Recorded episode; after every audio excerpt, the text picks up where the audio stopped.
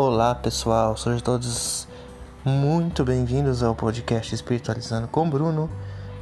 Eu sou o Bruno e hoje vamos falar sobre dinheiro. Existe problema em ser rico? Será que ser rico significa que a gente está sendo egoísta? Será que ser rico a gente está cometendo luxúria? Vamos refletir sobre essas crenças, né? Uh, veja, o dinheiro em si, ele não é o mal, correto?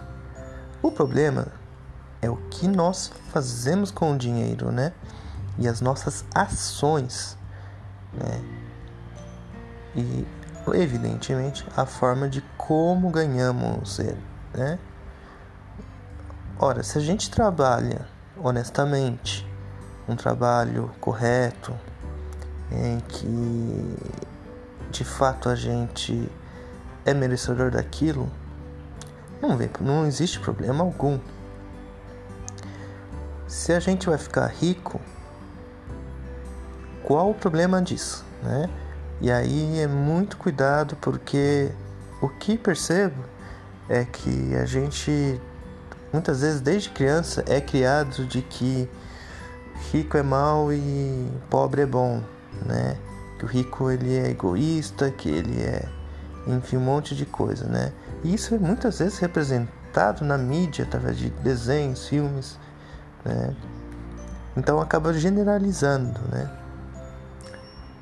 Muitas vezes o fato da gente não querer ficar rico tem a ver também com a gente se auto-sabotar porque dessa forma é uma desculpa que a gente tem para a gente não buscar o sucesso, né?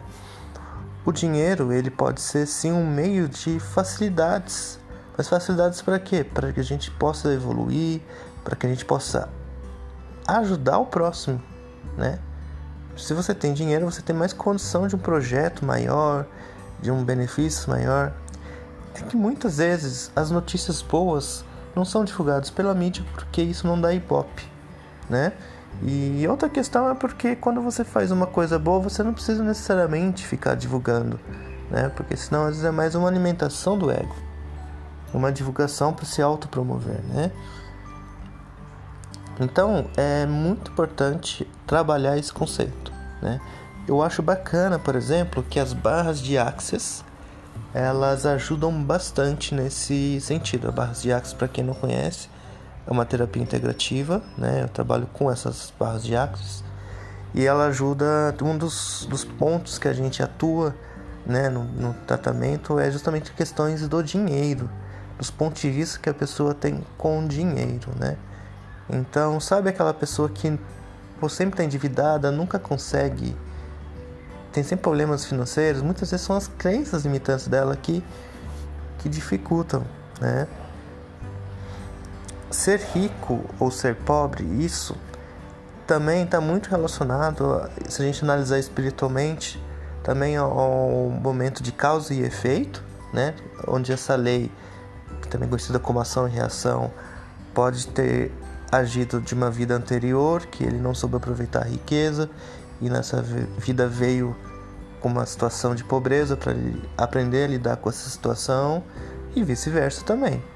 Não existe um uma fórmula mágica, né?